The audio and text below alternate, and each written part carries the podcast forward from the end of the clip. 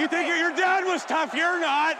Kann nur besser werden. Hey, the only reason you're on that team is because you're fucking dad. Das ist nicht dein Ernst, ey.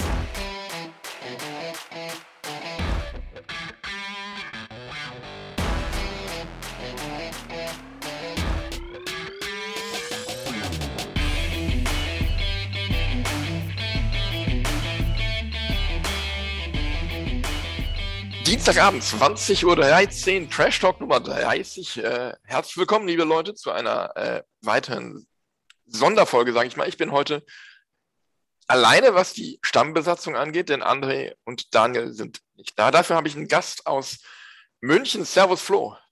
Servus Milan und äh, danke für die Einladung.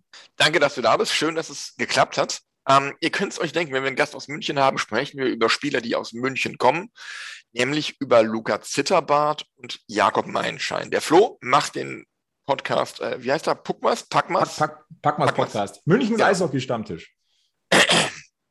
Und ähm, ja, deshalb kann er uns bestimmt einiges mehr über die beiden sagen, als Daniel, André und ich das könnten, Hoffentlich. weil er sie wahrscheinlich öfter gesehen hat als wir. Und ähm, deswegen ist er da. Schön, dass du da bist. Ja, ich freue mich. Äh, freut mich immer mal, wenn man mal äh, in der Podcast-Republik rumreisen darf. Ja, es müsste da eigentlich mal irgendwann so ein, so ein Podcaster-Treffen geben oder so in Iserlohn unter der Waffelampel. Zum Beispiel. Also ich glaube, da gibt es viele prädestinierte Orte, wo man einfach mal gucken kann. Äh, die Podcast-Szene hat ja tatsächlich Zuwachs bekommen. Ha- Hast du aus, mitbekommen? aus Straubing, ja. Ja, die Internet da. Ich bin ganz erstaunt. Ja, äh, Straubinger, also Straubinger Strafbank sagen sie ja, wir würden sagen Straubingener Strafbank. Ne? Also man muss ja da auch korrekt bleiben. Ja, Straubing. Ähm, und äh, von euren geliebten Nachbarn äh, mit den zwei Türmen am Dom, ähm, da gibt's, hat sich ja der Sharkbite äh, reaktiviert. ja. Ich mache mich gleich unbeliebt, ich Ja, weiß, machst geht schon gut los. Ich wollte eigentlich, ich wollte eigentlich anstelle des DEG-Schals auch einen Augsburg-Schal anziehen. Also. ja, du, kein Thema. Äh, Augsburg ist, wird tatsächlich trotzdem in diesen äh, nächsten Minuten auch ein Thema sein. Zwangsweise. Zwangsweise.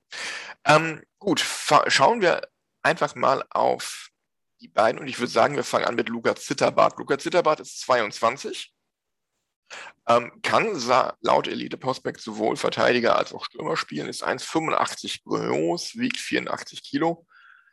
Ja, und hat letzte Saison drei Spiele für euch gemacht und vier für den SC Riesersee nur. Was war denn da los? War er verletzt?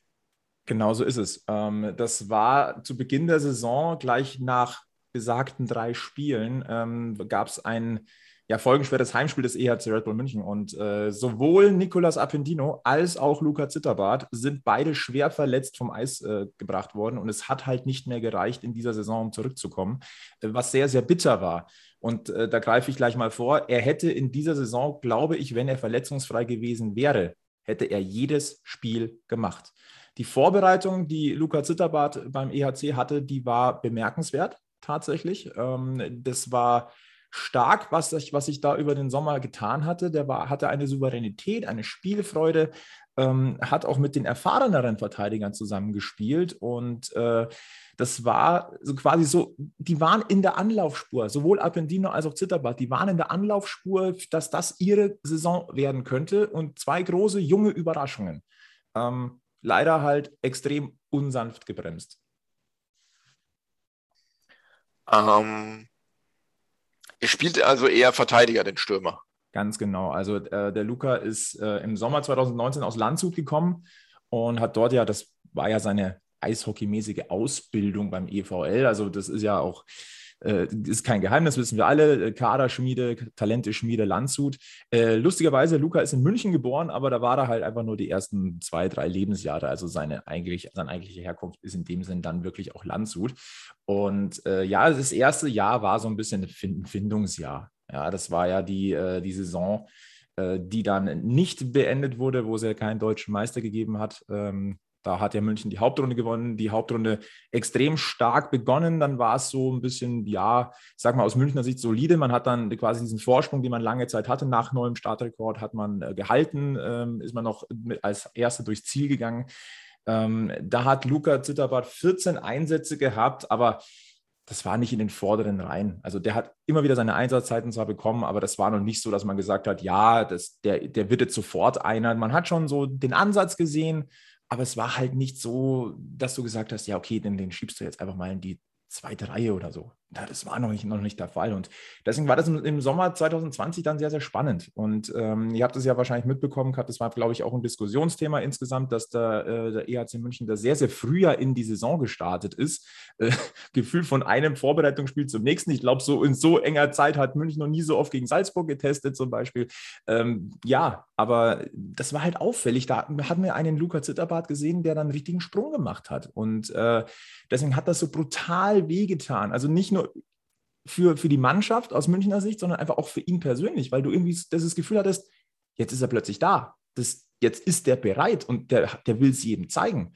Und dann, na, ich weiß noch, das, das, das, bei dem Spiel, da saßen wir, glaube ich, zu dritt vom Rechner und vom Bildschirm und dachten so, nee, das kann doch jetzt nicht wahr sein. Der Arme. Und ähm, ich muss auch ganz ehrlich sagen, dass für uns der Abschied von, von Zitterbart eine Überraschung war. Also damit haben wir nicht unbedingt gerechnet, weil, weil wir gedacht haben, der hat ja einen guten Eindruck hinterlassen, der war auf einem guten Weg. Ähm, schade, dass es dann äh, doch in München zu Ende gegangen ist. Und äh, wir waren uns eigentlich einig hier in der Packmas-Runde, dass ihr euch da auf einen, ja, wie sagt man so schön in München, Young Gun freuen könnt. Äh, also der hat uns Spaß gemacht und ähm, ich denke, an dem werdet ihr Spaß haben. Das klingt schon so, als hättest du ihn gern behalten bei euch. Ja, weil mich interessiert hätte, wie er eben auch aus, dieser, aus diesem Rückschlag äh, zurückkommt, wie er gelernt hat. Ähm, ist dieses Feuer da? Ist dieses, ich hätte ihn gern noch, noch, noch öfter gesehen. Und man darf jetzt nicht vergessen, du hast es angesprochen, der Kerl ist im, für einen Verteidiger noch vergleichsweise jung, 22 Jahre, da ist die können ja so schnell noch große Schritte machen. Und nachdem, ich, nachdem wir gesehen haben, was er äh, von, von der Saison äh, oder in der Sommerpause 20 quasi für einen Schritt gemacht hat, ich wäre so gespannt zu sehen, was er jetzt wieder mit einer Vorbereitung leisten kann, ähm, auch mit neuer Konkurrenz in München. Ja, wir waren überrascht und ich, ich, bin, ich bin traurig, weil so einen hätte ich ganz gerne zumindest noch ein Jahr gesehen, einfach mal zu gucken, was passiert denn. Und ähm, das werden wir jetzt bei euch sehen im ISS-Dom. Und zwar, wir werden gespannt sein, das kann ich sagen. Wir werden da genau hingucken. Du hast ihn also eigentlich nur relativ wenig gesehen. Ich glaube, 17 Spiele waren es insgesamt in den zwei Jahren, die er für euch gemacht hat. Genau. Ähm, genau. 1920 hat er dann noch 29 Spiele in der Isersee gemacht, in der Oberliga. Hat dabei immerhin 27 Punkte geholt, was ich ziemlich respektabel finde für einen, für einen jungen Verteidiger aber auch 84 Strafminuten sich eingefangen. Ist das so sein Ding, dass er sowohl nach vorne was machen kann, aber auch mal zulangt oder ist das eher. Ich sag mal so, auf gut bayerisch würde man sagen, der scheißt sie nix. Also der, äh, der weiß, was er kann. Ähm, und der lässt sich auch nicht äh, beeindrucken von, von einer robusten Spielweise. Also der, er war jetzt nicht, in erster Linie jetzt nicht derjenige, der sofort aufgefallen ist, zumindest nicht in München, dass der einer ist, der jetzt hier gleich die Ellbogen oder so ausfährt. Also der hat schon auch, ähm, der kann was am Puck, aber er hat nochmal zugelegt gehabt. Und wenn man mal so ein bisschen seine Social-Media-Kanäle auch verfolgt, der, der arbeitet ja wie ein Irre im Kraftraum. Der will schon diese Robustheit noch, noch ausbauen. Und ähm, auch deswegen bin ich sehr, sehr gespannt, wie sich das eben dann bei euch in Düsseldorf tun ähm, oder, oder, auswirken wird, weil ähm, der hatte schon immer so eine, ja, eine, eine mehr solide Athletik, aber der baut da schon noch drauf auf. Und äh, wie gesagt, also kompromissloses Spiel ja, unfair nein. Könnte man jetzt bei der, bei der, bei der äh, Strafminutenzahl vielleicht eher so ein bisschen anders denken. Aber er ist ein robuster Spieler, ähm, der, wie gesagt, auch mal da oder regelmäßig dorthin gegangen ist, wo es einfach weh tut.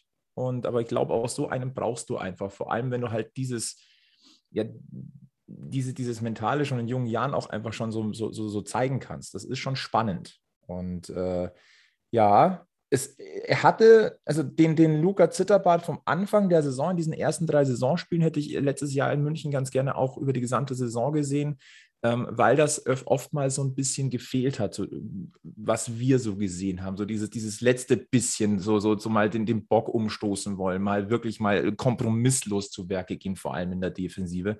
Und ähm, ja, ein spannender Mann und äh, ich glaube auch, dass der den nächsten Schritt machen kann. Und ich finde es extrem spannend zu sehen, ob und wie das in Düsseldorf gelingt. Ja, ähm, würdest du ihn eher defensiv oder, oder offensiv charakterisieren von der Spielanlage her? Eher so ein, so ein typischer äh, ja, so ein Stay-at-Homer oder Nein, eher also vierter Stürmer oder irgendwas dazwischen? ich finde, er ist noch ein bisschen was so dazwischen. Man merkt aber schon, dass er sich durchaus mal traut, auch den Puck ins gegnerische Drittel einfach zu treiben und äh, auch mal äh, den schnellen Pass nach vorne in die Spitze zu spielen. Also er hat schon das Auge und dieses Spielverständnis. Er ist jetzt nicht so einer wie, ja, der, Vergleich hinkt jetzt so ein bisschen, so mit Yannick Seidenberg, der, den du einfach gefühlt einfach überall aufs Eis stellen kannst und der macht dann schon was draus. Aber klar, der hat auch noch ein bisschen mehr Erfahrung und ist auch ein gelernter Stürmer gewesen oder ist es ja äh, und überzeugt jetzt als Verteidiger. Also soweit ist natürlich ein Luca Zitterbart noch nicht, aber man, man hat schon den Eindruck, dass er, dass nach vorne was gehen kann. Mm.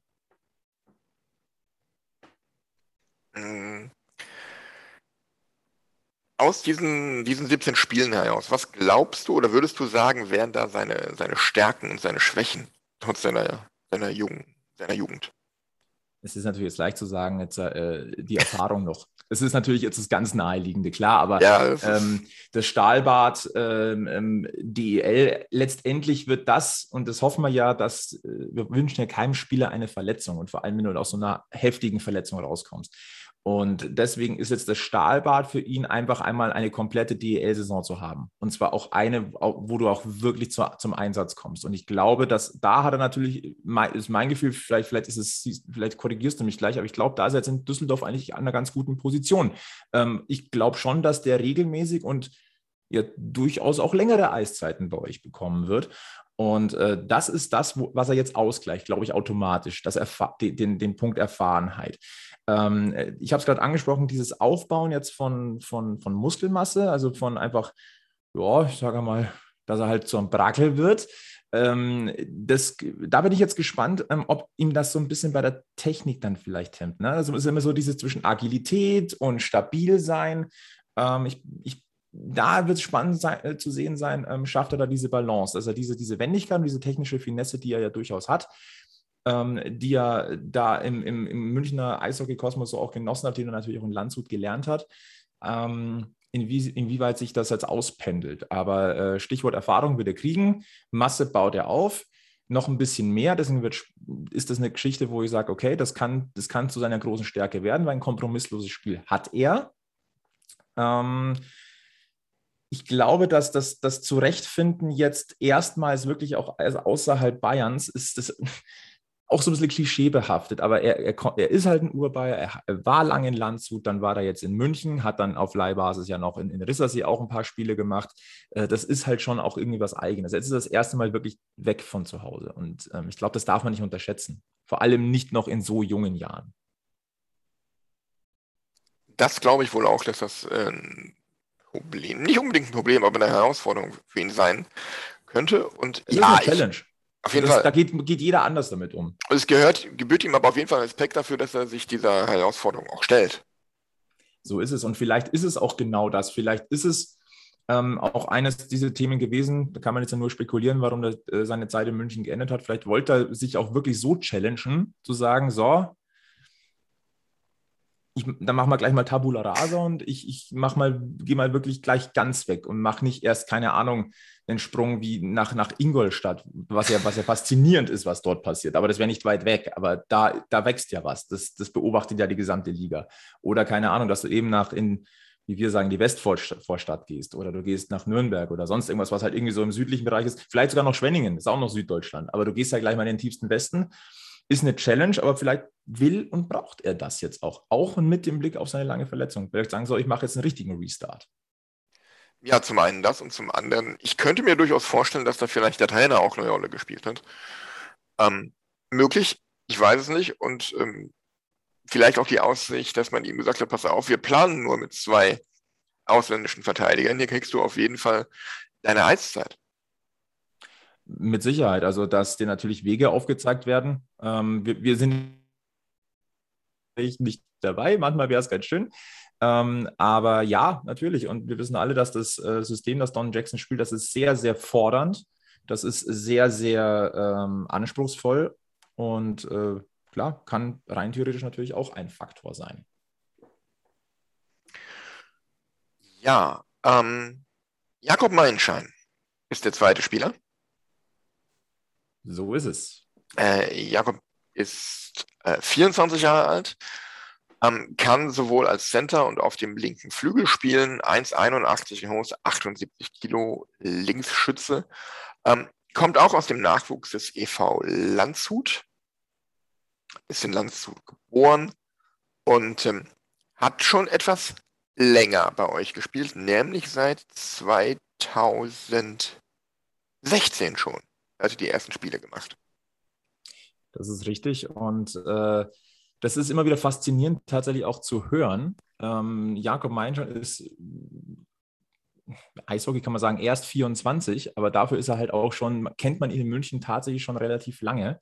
Und ähm, ich erinnere mich tatsächlich auch noch so ein bisschen an die ersten Spiele damals, ähm, als Jakob äh, hochgezogen wurde. Da gab es auch mal wieder diese Verletzungsgeschichte. Mai, München hat während der Saison, keine Ahnung, irgendwann kommt der Verletzungshammer. Scheint so ein bisschen was, gehört an der Isar irgendwie dazu. Und ähm, da wurde dann damals auch gesagt, ja, ähm, dann äh, es kann gut sein, dass wir mal den, den Jakob Meinschein eben hochziehen. Und das war ja in der, in der äh, Saison nach, nach der ersten Meisterschaft. Und äh, ja, Jakob war schon auch einer, der dann relativ schnell aufgefallen ist durch technische Finesse. Der war ja davor ähm, eine Saison lang bei den Erie Otters in der, in der, in der äh, Ontario Hockey League, hat also auch ein bisschen Nordamerika-Erfahrung gehabt, äh, kam dann äh, nach Deutschland in die Red Bull Academy und da hat er halt wirklich schon, ja, da hat er echt Werbung für sich gemacht. Und er hat, er hat sich dann auch relativ schnell eben diese, diese Einsatzzeiten äh, in München dann verdient und hat halt dann parallel ja auch wieder beim, bei unserem Kooperationspartner Rissasi gespielt. Und äh, ja, da war schon zu erkennen, ja, also an der Ausbildung, die Ausbildung ist gut, technisch ist er gut, aber da war er halt einfach noch sehr schmächtig.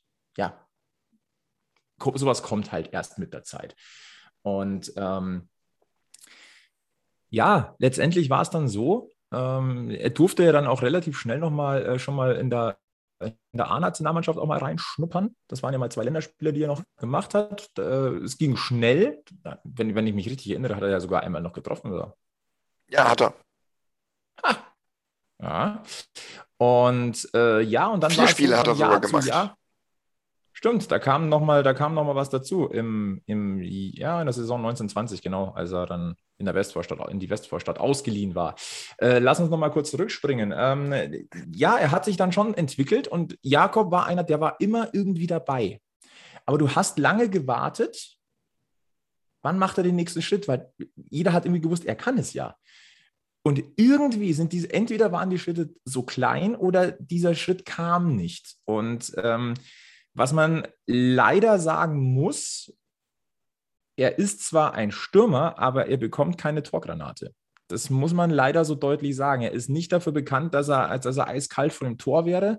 Ähm, er ist technisch gut, er fügt sich gut ein, er ist aber keiner, der hervorsticht.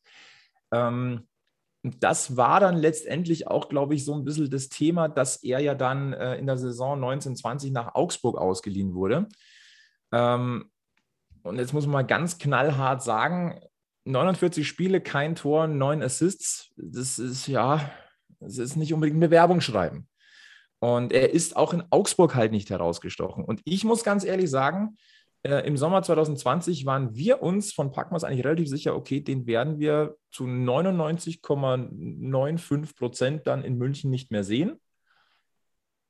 Er war dann aber noch da, plötzlich, irgendwie. Und, und dann. Nicht tot zu kriegen.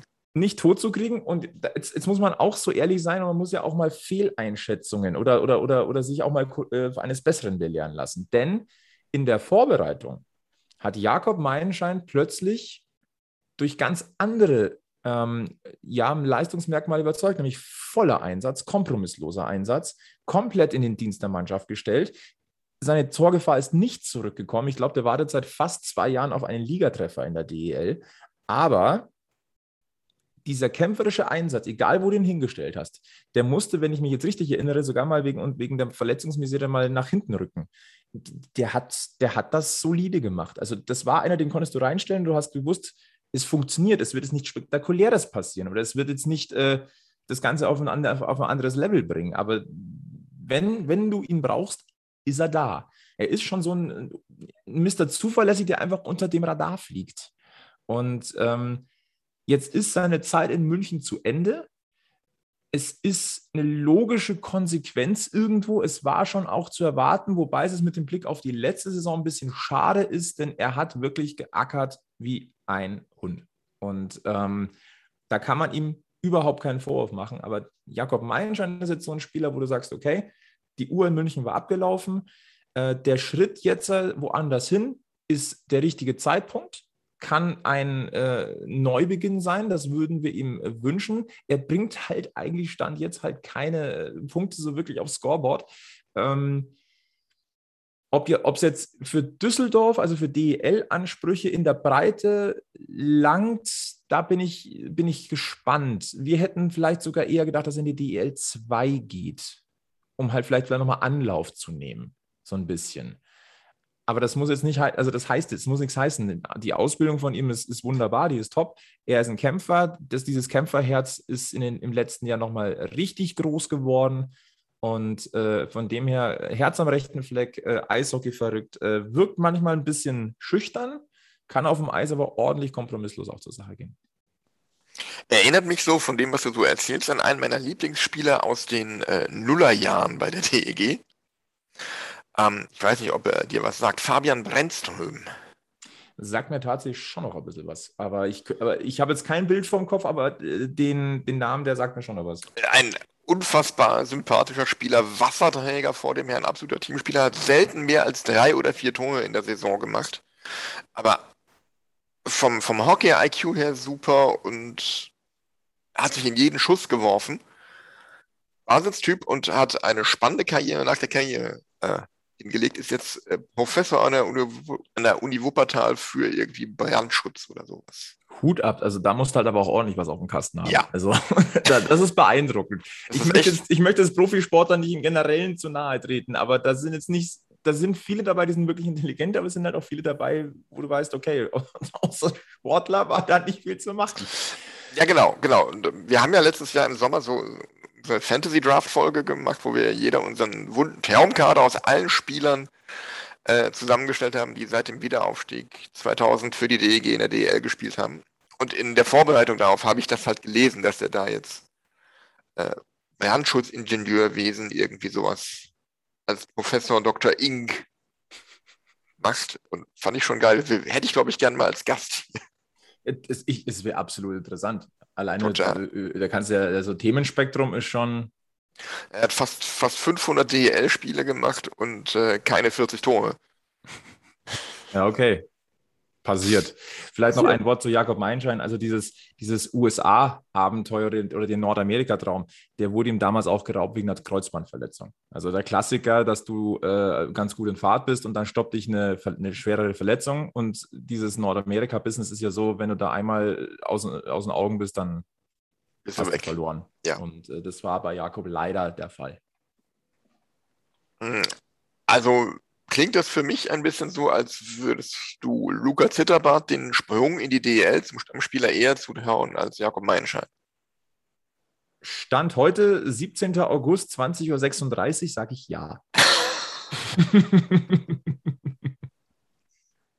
ja, ich kann es, ich kann, wie gesagt, also ähm, ich traue Jakob Meilenschein schon auch einiges zu. Ich glaube nur, mit den Schritten der letzten Jahre ist Luca Zitterbart einer, dem ich den größeren nächsten Schritt zutraue als Jakob Meilenschein. Ähm, wobei Jakob Meilenschein eine Kämpfernatur ist. Das hat er im, letzten Jahr gezeigt. So dieses, wie den Widerständen entgegen, dem kritischen ähm, äh, Umfeld in München auch so ein bisschen gegensteuern, so von wegen, na, ich bin nur da und das zeige ich euch auch. Mhm. Ähm, ich muss ein bisschen denken an ein Zitat vom Daniel aus unserer Folge 25, wo er gesagt hat, ähm, er hat sich so ein bisschen an die DEG-Fans gerichtet, ähm, die ähm, über die Kaderzusammenstellung sehr gemeckert haben und sehr negativ gesprochen haben in den sozialen Medien. Und hat dann unter anderem gesagt, ich glaube, die Spieler, die bei uns unterschrieben haben, die haben richtig Bock auf die DEG, die wollen hier spielen, die werden sich richtig reinhängen und ich glaube, dass dieser Kader auch viel auf Einstellung aufgebaut ist und die wird uns einiges reißen nächstes Jahr. Ähm, nach dem, was du so erzählt hast, glaube ich, das könnte auf die beiden auf jeden Fall zutreffen. Würde ich auch so unterschreiben. Ähm, ich glaube, dass ähm, da wird immer viel drüber gesprochen und das war ja lange Zeit äh, mit Abstrichen im letzten Jahr, muss man ehrlicherweise sagen, war das ja etwas, was, was die Münchner Mannschaft auch immer so verkörpert hat, so dieses unbedingt siegen wollen und immer, immer dran glauben, egal wie es steht und wenn du mit drei Toren zurück bist nach 50 Minuten, ja, wir spulen schon weiter, wir treffen schon noch. So dieses, dieses Selbstverständnis. Ich glaube schon, dass das die beiden eingeimpft bekommen haben. Also auch wenn Luca Zitterbart nur zwei Jahre jetzt da gewesen ist, aber Jakob Meinschen auf jeden Fall. Und ich glaube schon, dass von dieser Mentalität was hängen bleibt und dass da schon einiges auch mit nach Düsseldorf kommt. Also von der Mentalität wird es bei beiden nicht mangeln. Und ähm, wenn du sagst, das ist das, was, was, was jetzt auch so ein bisschen die Mannschaft äh, bei euch braucht, ähm, das Paket liefern die beiden, glaube ich, schon mit. Mm, gut, das ähm, klingt auf jeden Fall so, als könnte man zumindest vom Einsatz her bei der DEG einiges erwarten, weil in die Richtung ging ja auch das, was der Philipp vor zwei Wochen über unsere Frankfurter Neuzugänge erzählt hat. Ähm, du hast also wahrscheinlich auch nichts irgendwie mitbekommen, warum sie jetzt München verlassen haben. Es kam. Also bei Jakob Meinschein war es der Klassiker, da ist der, da ist der Vertrag ausgelaufen. Und der wurde schlichtweg nicht verlängert. Mhm. Ähm, Klassiker. Bei Luca Zitterbart bin ich mir nicht so ganz sicher. Ähm, über die Vertragslaufzeit in München erfährst du mittlerweile traditionell so gut wie nichts. Das ist auch immer so ein bisschen, ähm, na, also oftmals Hörensagen. Ähm, deswegen kann ich da jetzt keine verlässliche Aussage treffen. Ich kann mir vorstellen, dass der Vertrag ausgelaufen ist und dass man sich dann an einen Tisch gesetzt hat, okay, ne, eher nicht. Ob das dann der, der mehr, mehr vom Verein war oder mehr vom Spieler, sei dahingestellt. Ähm, wir waren, wie gesagt, ein bisschen überrascht, weil wir eigentlich gedacht haben, das passt ganz gut. Ähm, ja, also ich, ich, es, wir wüssten zumindest nicht, dass es irgendwo geknis, geknistert oder geknattert hätte. Das ist ja schon mal gut. Ähm, ja, fällt dir sonst noch was ein zu den beiden, was wir wissen müssen? Vielleicht, kleiner Tipp, vielleicht dauert die Eingewöhnung in Sachen äh, hopfenhaltigen Kaltgetränken bei euch da oben ein bisschen länger, weil eure Gläser sind ja ein bisschen kleiner als in München. ja, Und die Art des Bieres. Ja, Nein, ja, aber, aber es, ist, es ist immerhin äh, kein, kein Leichtgetränk wie etwas weiter den Rhein hoch das, das äh, kann man, glaube ich, so stehen lassen. Ne? Und ich sage mal, äh, vom bayerischen Löwen zum, äh, zum bergischen bei euch. Also das, es gibt ja viele Ansatzpunkte äh, in, in, im wunderbaren Heftchen da, äh, Eishockey, äh, das Vermissenbuch, da glaube ich, steht das ja auch drin. Also das, zwischen München und Düsseldorf gibt es durchaus Verbindungen. Also ich glaube, das funktioniert schon. glaube ich auch. Ich glaube, die Lebensqualität ist auch vergleichbar. Ja, absolut. In manchen Teilen zumindest. In manchen Stadtteilen von Düsseldorf dürfte sie etwas geringer sein als in München, aber. Glaubst du, dass, dass es in München keine äh, Ecken gibt, wo man sagt, naja, okay, da vielleicht dann doch eher nicht? Doch, schon, ja. Möglich. Ähm, aber es sind ja nicht die beiden ersten, die von euch zur DG gekommen sind. Äh, Tobi Eder ist den Weg ja auch vor ein paar Jahren gegangen und da lässt der Daniel Verhagen wenn du dir den Tobi Eder in der letzten Saison anguckst, in der Form, die er so war, vor allem in der zweiten Saisonhälfte, ähm, vermisst ihr ihn da bei euch? Ein bisschen schon. Die Eder Brothers, wir hatten ja den Andy Eder ja auch bei uns, ähm, die hatten, ich will jetzt nicht sagen Kultstatus, aber die waren so, ja, die Eders, die Kernschuhe irgendwie dazu. Also irgendwie konnte man sich irgendwie lange Zeit nicht vorstellen, dass die dann irgendwie vielleicht wirklich woanders spielen, vor allem, dass sie irgendwann mal getrennt spielen. Also irgendwie gefühlt haben die immer auch zusammengehört.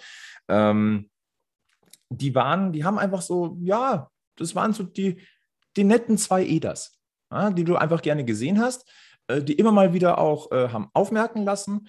Ähm, man muss aber natürlich ehrlicherweise auch sagen, und das ist halt aber auch der, ähm, der Qualität des Gesamtkaders geschuldet, dass sie halt diesen den richtigen Sprung nach vorne, erste, erste zweite Reihe, die, die, die gab es halt nicht. Ähm, aber sie waren irgendwie verlässlich und sie waren da und es war schön, dass sie da waren. Ähm, es ist schon so, dass man, dass wir da schon immer mal wieder gucken, ja, was machen eigentlich die zwei EDAs? Und äh, da freut man sich, wenn es den beiden gut geht. Ähm, ich sag, sag mal so, äh, in der Packmas Group, glaube ich, gibt es auch die Meinung, in Düsseldorf ist so ein Eder auch dann besser aufge aufgehoben als in Niederbayern. Das liegt aber wahrscheinlich auch an anderen äh, Faktoren. Ähm, Nein, aber den beiden wünscht man wirklich alles Gute. Die haben hier einfach einen guten Eindruck hinterlassen und äh, dementsprechend äh, liebe Grüße an äh, den Düsseldorfer jeder an dieser Stelle. Werden wir irgendwie ausrichten. Ähm, es gibt aber auch einen Spieler, der hat den umgekehrten Weg gegangen, der ist nämlich von der DEG nach München.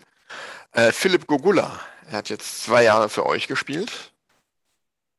Ähm, was ist denn so dein Eindruck von ihm? Da muss ich jetzt aufpassen. Da muss ich jetzt ein bisschen aufpassen. Ähm, das ist nämlich, da, da, sind so ein bisschen geteilte Meinungen hier in München und ähm, auch tatsächlich bei uns in der Podcast True. Der kam ja, also ich sag mal, der Name Gugula ist natürlich schon eine Ansage, wenn der nach München kommt. Ne? Also da brauchen wir nicht drüber reden. Das, das ist im deutschen Eishockey durchaus ein Name und den holst du ja auch, weil du sagst, okay, äh, der wird uns jetzt mal konstant hier ein paar Punkte machen.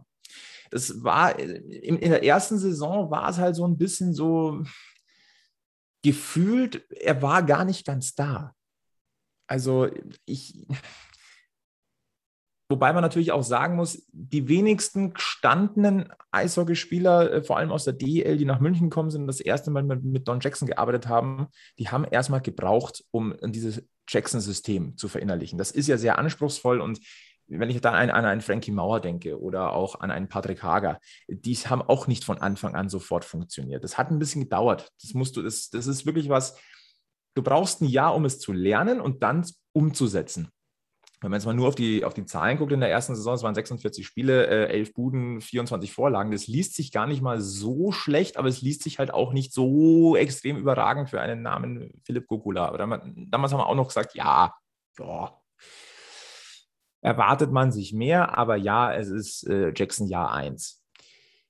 In der letzten Saison war es dann so äh, ähnlich, bisschen ähnlich wie bei Luca Zitterbart. Vorbereitung, aha, der, der, der, der Herr Gogula, jetzt, jetzt aber, jetzt hat er es verstanden und jetzt kommt was. Und dann dann war es äh, irgendwie so wieder so ein ganz kleines bisschen wieder zurückgefallen in das, die Saison davor und dann war es so ein Auf und Ab parallel zur Leistung des EHC München im letzten Jahr so ein bisschen. Also das war so ein bisschen sinnbildlich. Also mal richtig gut und mal gar nicht da. Und äh, deswegen ist es irgendwie gefühlt so, dass ähm,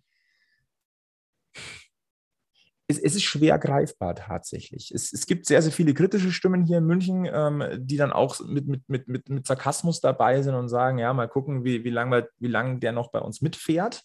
Dann gibt es auch welche, die sagen, das Potenzial ist zu sehen. Und äh, auch letzte Saison war natürlich speziell, auch Corona-bedingt. Da ist auch alles ein bisschen auch, ich glaube, man hat relativ, oder manchmal ist zu wenig ein bisschen über das Psychische, Psychische einfach auch gesprochen worden. Es ist anders gewesen. Das macht der eine einfacher, das macht der andere nicht so einfach. Ähm, aber Philipp Gogula hat vor kurzem in einem Interview mit der äh, Münchner Abendzeitung gesagt, er hat in München das Eishockeyspiel nochmal neu gelernt oder nochmal neu auch lieben gelernt. Und ähm, an, an, dem Satz wird sich jetzt auch ein bisschen messen lassen müssen, weil jetzt möchte man es auch langsam mal nochmal so richtig sehen. Und Philipp Gogula hat ja auch überhaupt keinen Hehl daraus gemacht, dass er nach München kommt, weil er in seiner Karriere noch einmal die Meisterschaft gewinnen will. Dafür muss er sich aber nochmal ein bisschen strecken. Das glaube ich auch, ja. Und äh, ich, ich persönlich würde es ihm wünschen, irgendwie, also nicht nur aus, aus der Münchner Sicht jetzt, sondern auch grundsätzlich, weil ich sage, wenn jemand mit dem Ziel irgendwo hingeht, dann das glaube ich ihm auch. Aber er ist halt auch nie, er ist halt auch in der neuen Situation gewesen, jetzt nicht mehr ganz neu, aber jetzt ist er in Düsseldorf oder in Köln war er ja schon der große Name oder einer der drei großen Namen. In München ist er jetzt einer von vielen großen Namen und das ist auch eine neue Situation und er ist jetzt nicht unbedingt hervorgestochen als der, auch der Führungsspieler. Also er drängt sich jetzt auch nicht auf.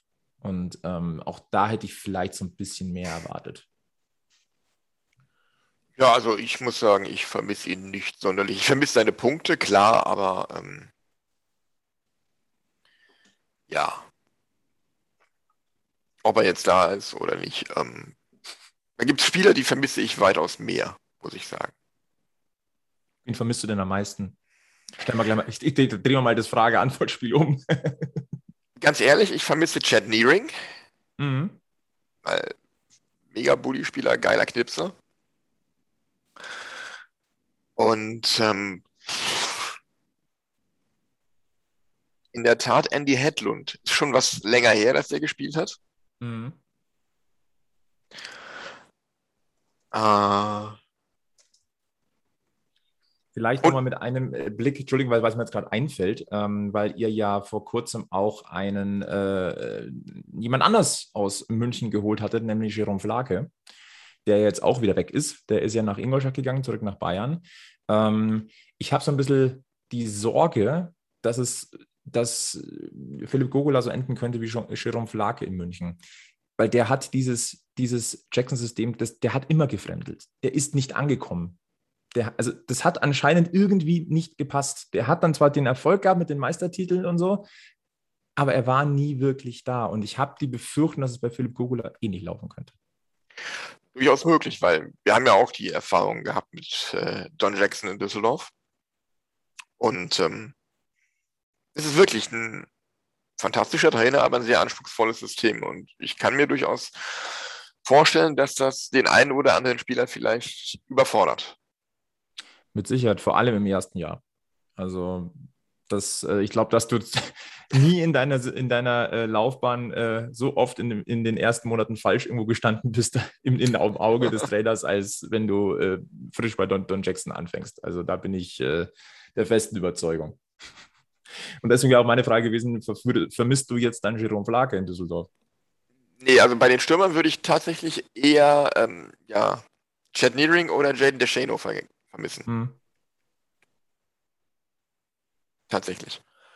Ähm, ja, sind wir hier schon fast eine Dreiviertelstunde daher. Würde ich zum Abschluss nochmal fragen, wie siehst du denn die DEG in der kommenden Saison? Auch jetzt vor dem Hintergrund, dass da noch ein ausländischer Verteidiger fehlt, weil Zanetti ja erstmal nicht spielen darf, kann. Ja, wir haben ja vorhin schon mal ganz kurz äh, im Vorgespräch mal ganz kurz ein bisschen drüber philosophiert. Ähm, ich glaube, dass es natürlich ein anspruchsvolles Jahr wird für Düsseldorf. Ich glaube allerdings nicht, dass sie äh, direkt gleich mal gegen den Abstieg spielen werden. Das glaube ich nicht. Ich glaube, es wird äh, im Mittelfeld sein. Äh, klar, erstmal äh, sich absichern nach hinten, dann wird es im Mittelfeld bleiben. Ähm, inwieweit äh, es wird ein Kampf zu, zu den Playoffs werden. Das ist dann so eine, so eine so Pre-Playoffs vielleicht, ja, wird man sehen, aber ich glaube, dass es, also die Düssel, die, die IG bleibt auf alle Fälle drin. Ähm, wird auch, das wird auch frühzeitig klar sein. Da bin ich schon der Überzeugung. Aber es sind viele Fragezeichen. Wir haben letztes Jahr die DEG gesehen mit, mit teils richtig guten Spielen und dann ist irgendwann die Luft ausgegangen. Und äh, ja, es ist, es ist spannend. Ich, ich finde, Düsseldorf ist so eine Wundertüte dieses Jahr. Also eine wirkliche Wundertüte. Und ähm, an einem guten Tag können sie die, die Top-Mannschaften in der Liga definitiv schlagen und an, an äh, schlechten Tagen setzt halt dann auch mal, keine Ahnung, 0-5 in Krefeld. Keine Ahnung, jetzt irgendwas zu sagen. Ähm, spannende Saison auf jeden Fall, aber ich sage mal auch eine Saison, die du nehmen kannst, äh, um, um zu lernen und um vielleicht auch eine Basis zu schaffen. Wie gesagt, Jakob Meilenschein und, und Luca Zitterbatz gehören ja auch noch zur jüngeren Garde und äh, mit viel Herzblut kann man viel auch reißen. Du hast sie gerade stumm geschaltet. Entschuldigung. Oh, dann, dann bist du optimistischer, als ich das bin.